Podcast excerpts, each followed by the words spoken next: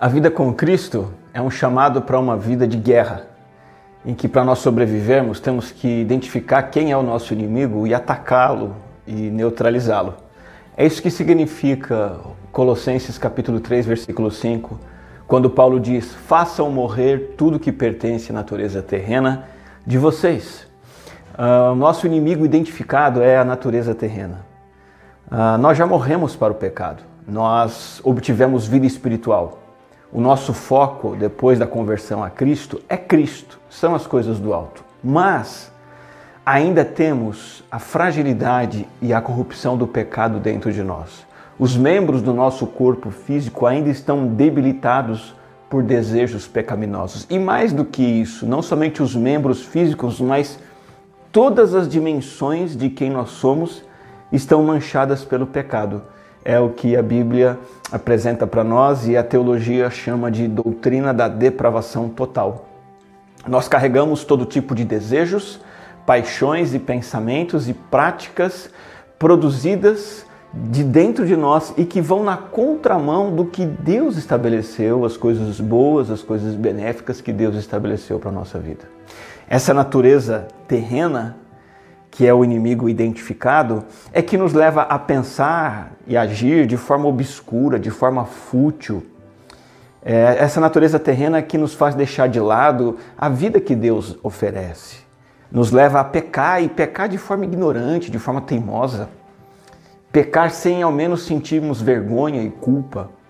É, nos leva a cair em vícios e compulsões e prática de todo tipo de coisas indecentes, sem controle, sem freio, e esses desejos enganosos da nossa natureza terrena destroem a nós mesmos.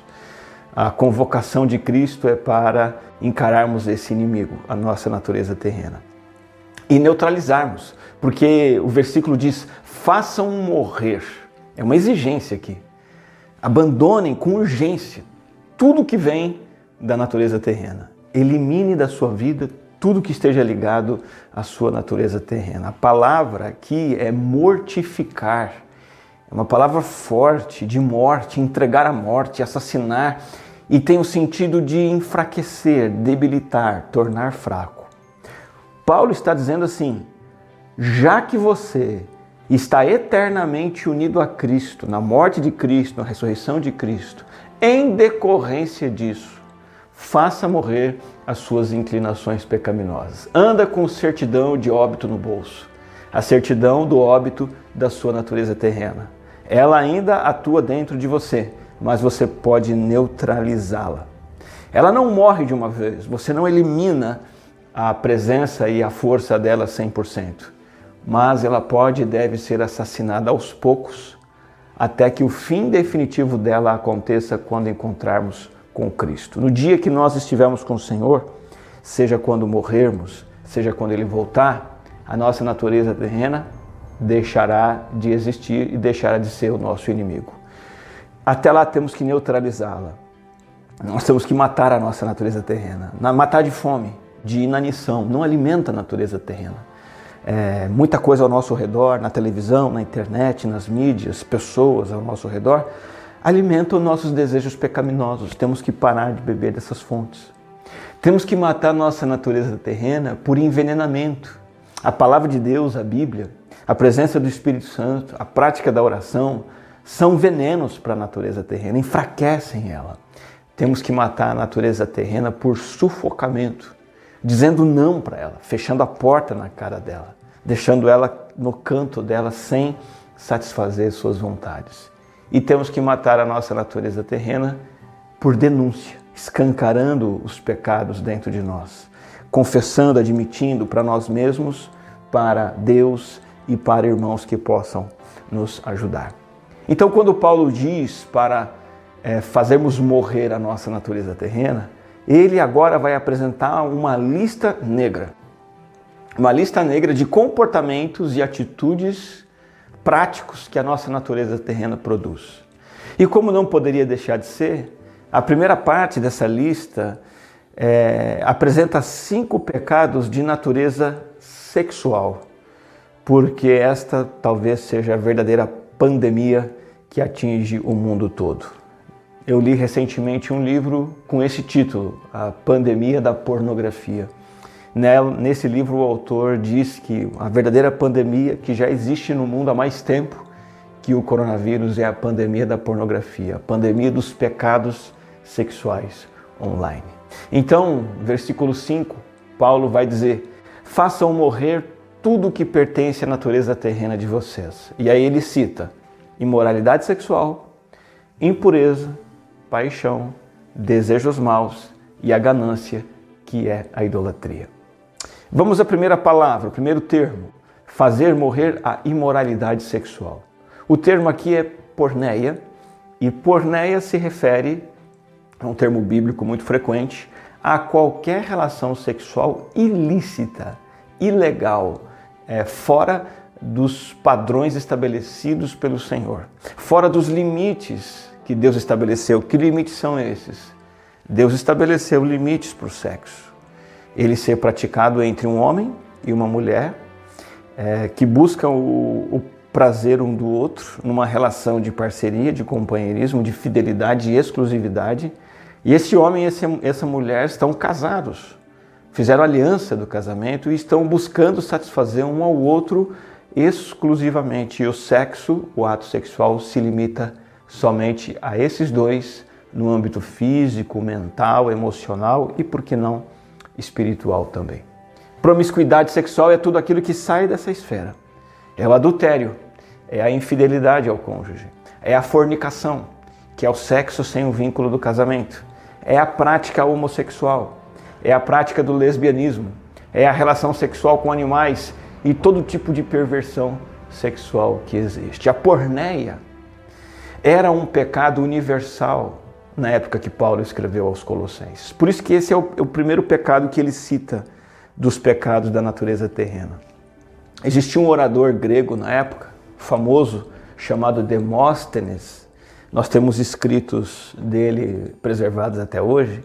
E ele, e ele relata assim a vida sexual dos homens da época. Ele diz assim: Nós reservamos amantes para o nosso prazer concubinas para as necessidades corporais do dia a dia, mas temos esposas para produzir crianças legitimamente e para ter alguém que seja fidedigna para guardar os nossos lares. Então o Demóstenes já disse que lá atrás os homens tinham suas esposas para cuidar da casa e, e procriar, mas ah, as suas necessidades corporais eram com as concubinas. Ah, o prazer era com as amantes. E Paulo vai dizer que isso é porneia. E esse pecado é igualmente universal hoje em dia. Ainda em nossos dias, o sexo é apresentado como uma prática que é livre para todos, desde que haja consenso, desde que as pessoas se protejam de doenças, se protejam da gravidez. Tirando isso, então, as pessoas podem praticar sexo livremente. Mesmo que você seja adolescente, mesmo que você seja mais jovem, mais velho, tanto faz. E nós temos hoje em dia, na verdade, um diferencial é, agravante de porneia, que é a versão digital, da qual nós vamos mencionar alguma, sobre a qual vamos mencionar algumas vezes nessa mensagem.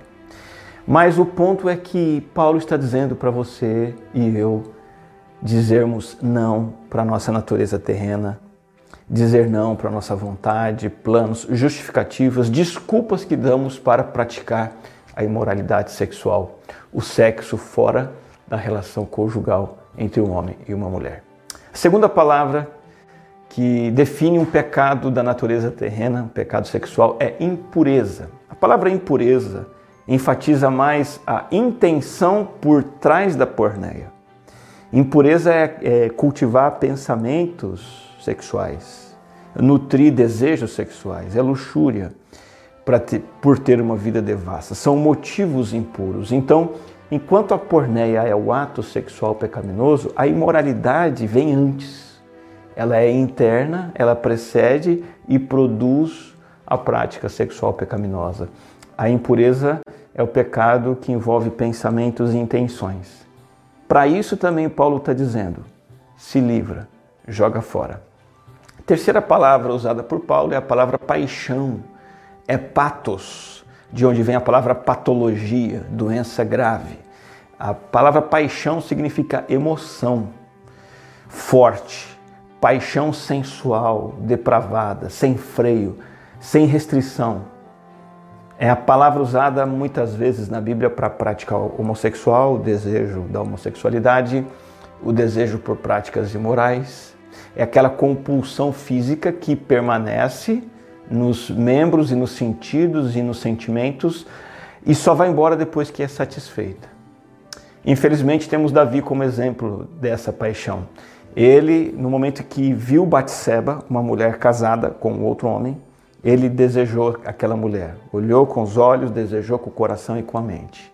E então a paixão dominou e ele não reagiu, e aquela paixão só foi satisfeita quando Davi cometeu o adultério. Ele chama aquela mulher, ele se deita com ela, engravida aquela mulher e depois ele precisa se livrar do marido dela e acaba sendo um assassino, acaba matando Urias. Paixão não controlada no início levou Davi a um pecado sexual terrível que mudou sua vida, virou sua vida de ponta cabeça. Aquilo que era uma vida de um homem é, exemplar, uma vida de, de privilégios, uma vida em que ele desfrutava das bênçãos da obediência, se tornou uma vida cheia de dor, sofrimento e agonia. A paixão é assim, escravizadora. O pecado sexual possui um poder escravizador maior que outros pecados. Por exemplo, gente que tem uma vida promíscua e conhece Cristo, uma vida anterior a Cristo muito forte na prática de pecados sexuais, precisa passar por um processo que muitas vezes é longo, trabalhoso e árduo para se curar e se purificar, dado esse potencial escravizador dos pecados sexuais. O próprio consumo da pornografia, que é o pecado sexual virtual, tem sido equiparado, comparado ao consumo de drogas é, viciantes. E, e, e, tem o mesmo poder de aprisionar os sentidos e os desejos das pessoas. E não é uma droga rara, não. No melhor dos cenários, as pesquisas estão apontando que de cada três pessoas que estão num culto, uma delas tem problema sério com pornografia. Essa é uma estatística para cristãos. De cada três pessoas, uma está lutando e lutando seriamente com o pecado de pornografia. Ela, a pornografia, ao invés de aprimorar nossa vida sexual, na verdade distorce a nossa sexualidade, deteriora a nossa sexualidade e mata. A próxima palavra usada por Paulo aqui é a palavra desejos maus. No grego é só uma palavra, epitomia, que significa anelo intenso, anseio profundo, desejo por aquilo que é proibido, luxúria, é, desejo por práticas sexuais pecaminosas. A ênfase da palavra epitomia recai sobre o desejo forte de eu praticar o sexo como eu quiser, quando eu quiser, com quem eu quiser e da forma que eu quiser. E esse desejo recai também no âmbito mental, povoa a mente e, e nutre e forma e se alimenta de padrões corrompidos de sexo. A nossa natureza terrena, aliada com o mundo ah, que está separado de Deus, ela tem a pretensão de rebaixar os padrões de Deus para o sexo, rir desses padrões, dizer que são bobagem e propõe oferecer padrões sexuais progressistas, modernos, mais liberais, mais avançados. Isso é uma pretensão da paixão pecaminosa humana de recusar o que o Criador oferece como bom e agradável. E todos esses padrões humanos são destrutivos, fazem mais mal do que bem. Veja, por exemplo, de novo, o problema da pornografia que está tão onipresente. E não só onipresente, como ela já impregnou nossa cultura e tudo que nos cerca o tempo todo nos afeta. Como a pornografia nos cerca no nosso viver diário, ela também já nos afetou como sociedade. A nossa cultura é cada vez mais pornificada ou sexualizada, no sentido de que a, beleza a estética feminina principalmente, está cada vez mais parecida com o padrão de beleza do mundo pornográfico. Os padrões sexuais estão se tornando, no dia a dia, cada vez mais os mesmos padrões da pornografia. Os valores da pornografia estão se infiltrando na cultura e na sociedade. São inúmeros os homens que querem trazer padrões, comportamento da pornografia para o seu leito conjugal. Então, é, veja como os referenciais humanos, é, as paixões, a mentalidade humana contrária a Deus, é, vai na contramão de Deus e invade a sociedade, invade o nosso jeito de pensar. E Paulo está dizendo o seguinte: joga isso fora, se livra disso, mata isso, neutraliza esse inimigo. A última palavra que Paulo usa para pecado sexual da natureza terrena é ganância. A palavra ganância, literalmente, significa ter mais. É aquele desejo ávido de ter mais, ter de novo, o desejo insaciável, a cobiça, a concupiscência sexual. Apesar dessa palavra ser usada muitas vezes para a ganância financeira, a ganância por bens materiais, aqui ela se refere ao desejo de ter mais e de novo repetir a dose do pecado sexual. E Paulo vem, escreve e diz: mata, neutraliza, se livra desse inimigo. A ganância é chamada de idolatria, a ganância que é idolatria. Por quê? Idolatria significa adorar um falso Deus, se curvar perante algo ou alguém que não seja o Deus da Bíblia, o Criador dos céus e da terra. O pecado sexual é idolatria porque segue, faz a pessoa seguir os próprios desejos e não os desejos de Deus leva a adorar e servir aquilo que eu desejo e não ao Deus verdadeiro. De que forma? Esse é o sentido idólatra do pecado sexual. O sexo se torna um Deus. Por quê? Primeiro, o sexo domina a mente e não o Senhor da Bíblia. O sexo domina as vontades e não o Senhor da Bíblia. E, e o sexo também manda mais do que o Deus da Bíblia. Porque Deus diz uma coisa em relação ao sexo e eu faço outra. Ao invés de servir e obedecer e cumprir as regras do Deus da Bíblia, eu sigo as minhas próprias regras sexuais, as regras do mundo. Esse é um Deus rival, um Deus que substitui o Deus verdadeiro, o Deus vivo, e isso é idolatria. Esses cinco termos ah, que Paulo então nos chama para observar, que são eles ah, imoralidade sexual, impureza, paixão, desejos maus e ganância, esses cinco termos indicam todo tipo de prática sexual fora do padrão de Deus. E também desejos e paixões. E também pensamentos, opiniões. E também a falta de limites, as compulsões sexuais, que vêm da nossa natureza terrena e que vão na contramão daquilo que Deus estabeleceu para nós. Tudo de bom e benéfico que o Senhor nos deu. Nesse ponto é importante fazer uma observação: sexo não é errado. Quando lidamos com, com tudo isso, nós pensamos assim: ah, sexo então não presta. Não. O sexo é bênção. Deus criou o sexo e Deus nos fez sexuados. Mas ele definiu limites para o sexo ser saudável, ser positivo. Deus estabeleceu com quem praticar sexo Desde que ele cria Adão e Eva, isso ficou bem claro. Deus estabeleceu condições para o sexo ser praticado e quando ele pode ser desfrutado. Saindo desses limites, aí sim se torna um caminho de morte, uma coisa errada, uma coisa suja, uma coisa que faz mal para o ser humano. Por isso que pecado sexual é quando eu quero, agora e do meu jeito, aquilo que Deus quer me dar no tempo dele, do jeito certo, do jeito dele, com a pessoa certa. Mas a minha natureza pecaminosa o tempo todo deseja satisfazer os, os anseios sexuais à sua própria maneira e não à maneira de Deus. Por isso a Bíblia vem e diz: mortifique. E mortifique não só as práticas, mas também pensamentos e desejos, pois são eles que conduzem às ações pecaminosas.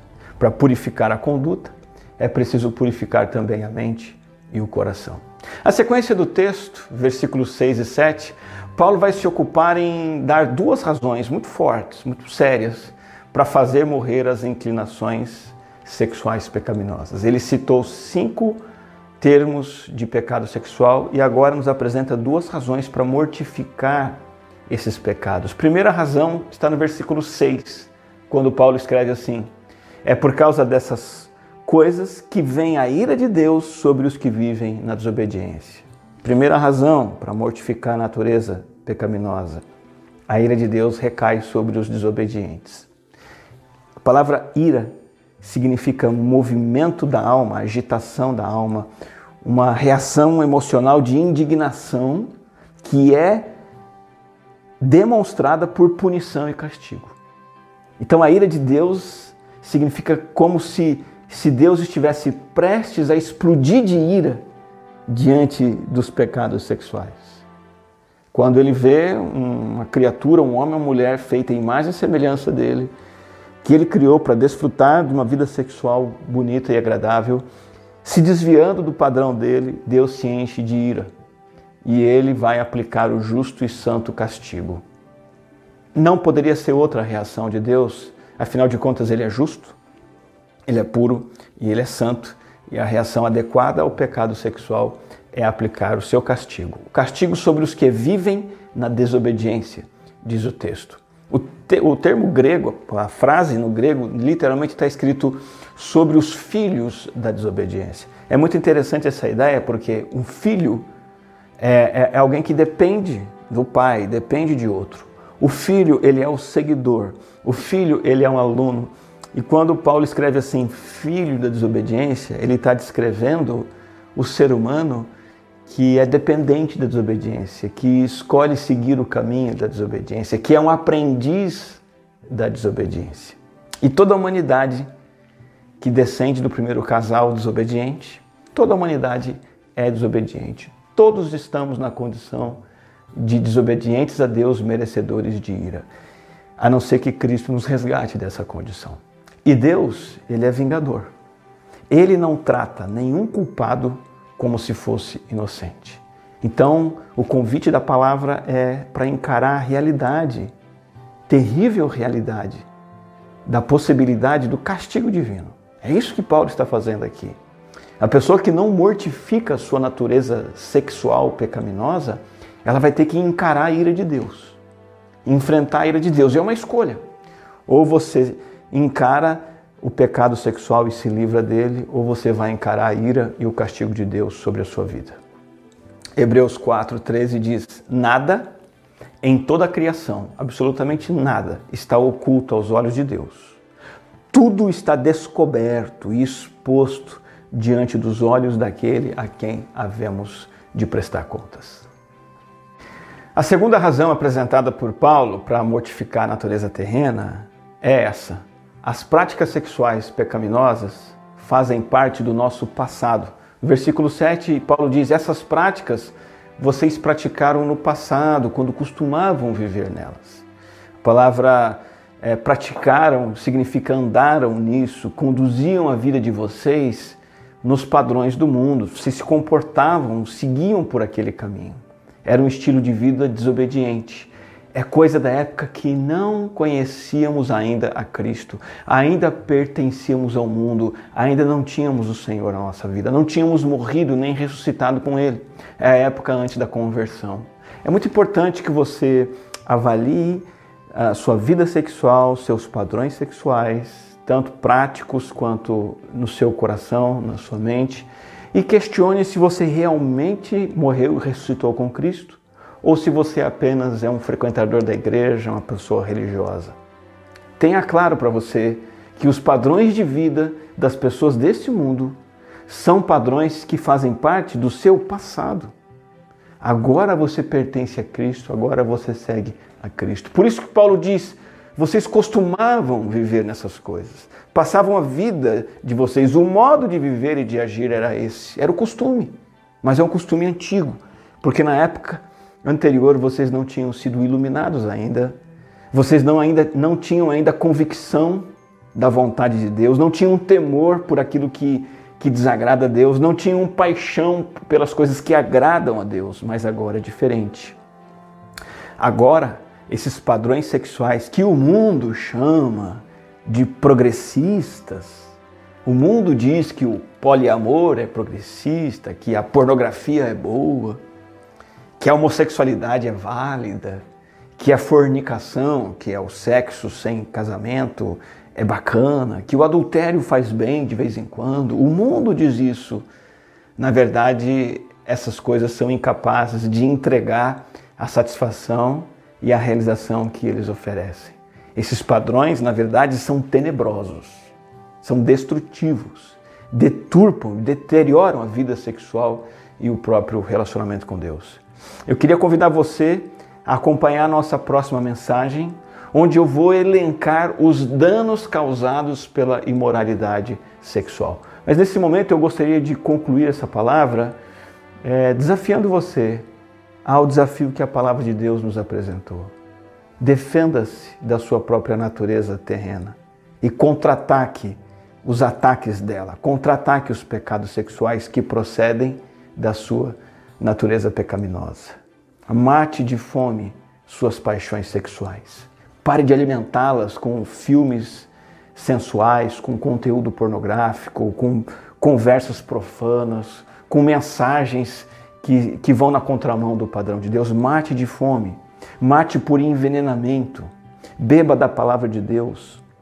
A memorização das Escrituras é quando versículos da palavra de Deus que falam sobre santidade, versículos que falam sobre o padrão moral de Deus, quando esses versículos encontram no nosso coração espaço, quando são memorizados, eles enfraquecem os desejos sexuais pecaminosos. Sufoque, diga não, decida a fechar a porta para pecados sexuais na sua vida. Se você é solteiro, solteira e tem tido um comportamento sexual, decida parar com isso agora mesmo e sufoque, bata a porta na cara desse pecado e decida que daqui para frente você não quer mais ele na sua vida. Se você tem visto pornografia, se você tem visto conteúdos sexuais na internet, na televisão, nos canais pagos, seja onde for, Bata a porta na cara disso, feche isso, diga não para tudo isso. E por último, denuncie seus pecados sexuais. Admita-os para si mesmo. Admita para Deus. E se necessário for, admita para alguém que possa te ajudar. Um irmão, uma irmã em Cristo, maduro na fé, que possa te ajudar a se livrar desses pecados. Recorra à cruz. A cruz é a nossa esperança, a cruz é a nossa salvação.